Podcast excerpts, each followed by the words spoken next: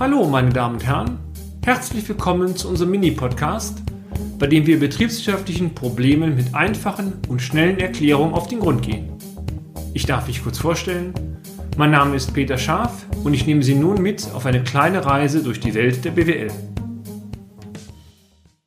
In einem der letzten Blogs berichteten wir bereits davon, dass Marketing nicht das Ringen um den nächsten Auftrag bedeutet, wenn sich die Auftragslage verschlechtert.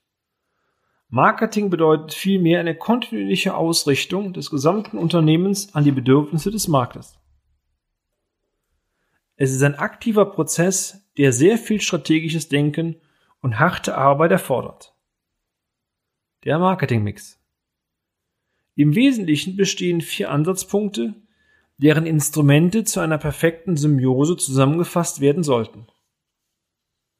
Im Rahmen der Produktpolitik gilt es zu überlegen, welches Sortiment und welche Produkteigenschaften für den vom Unternehmen angestrebten Zielmarkt als wesentlich einzustufen sind. Bei unserem Bäcker könnte dies beispielsweise nicht nur die Qualität des Angebotes, sondern auch die Ausrichtung des Sortimentes auf die Zielgruppe sein.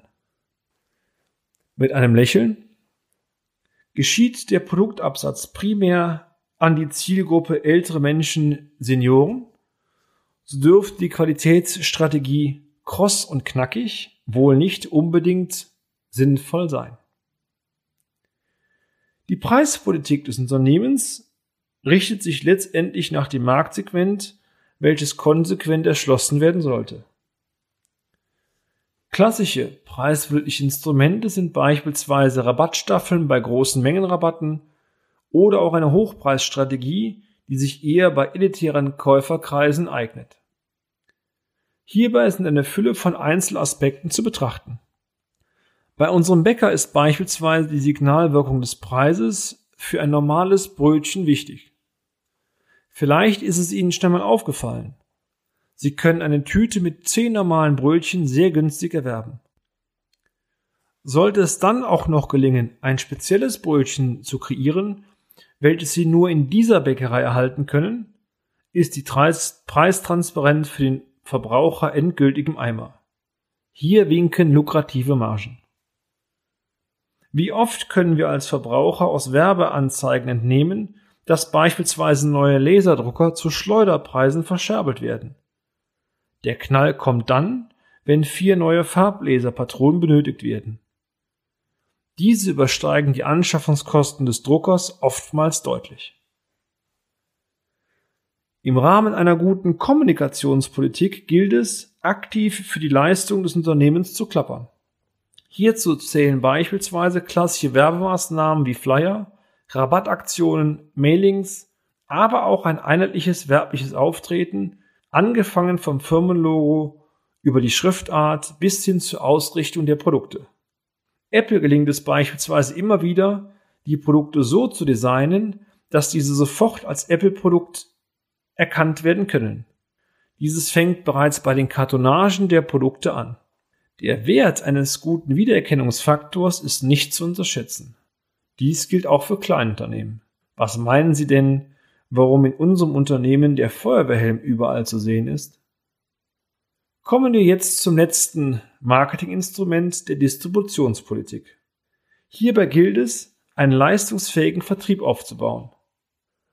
Was kann das Unternehmen tun, um ein Produkt letztendlich an den Kunden oder den Auftraggeber zu bringen? Im Distributionsmix zählen beispielsweise die Wahl des Vertriebsweges, die Frage des richtigen Standortes die persönliche Begleitung, die neuen Kundenakquise und so weiter mit zu den Instrumenten. Eine enge Kundenbindung ist dabei ein unschätzbarer Vorteil, der gerade bei mittelständischen Unternehmen ein wesentlicher Erfolgsfaktor darstellt. Dies kann auch Banken betreffen. Eine gute Firmenkundenbetreuerin oder ein guter Firmenkundenbetreuer bindet Kunden nicht nur an die Bank, sondern auch an die eigene Person. Sollte die Person den Arbeitgeber wechseln, so verliert der alte Arbeitgeber oftmals einige Kunden. Die Handelsware Geld ist austauschbar, die persönliche Kundenbindung aber nicht. Unser Tipp? Stellen Sie sich einfach einmal folgende Fragen. Wie stark setzen Sie die vier Marketingparameter in Ihrem Unternehmen ein?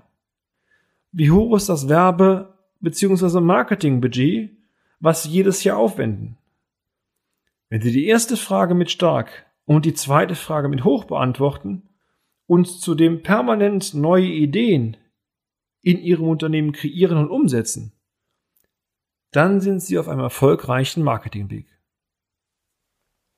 Sollte Ihr morgendlicher Frühstücksgeschmack aber eher in den Bereich Körnerbrötchen, Hörnchen oder andere Leckereien gehen, dann steigt der Preis für 10 Backwaren exponentiell. Komisch, oder?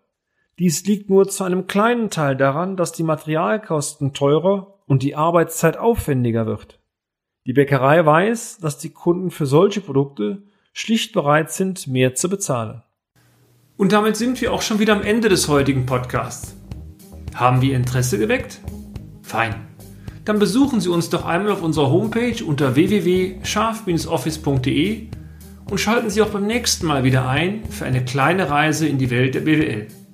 Ihr Peter Scharf.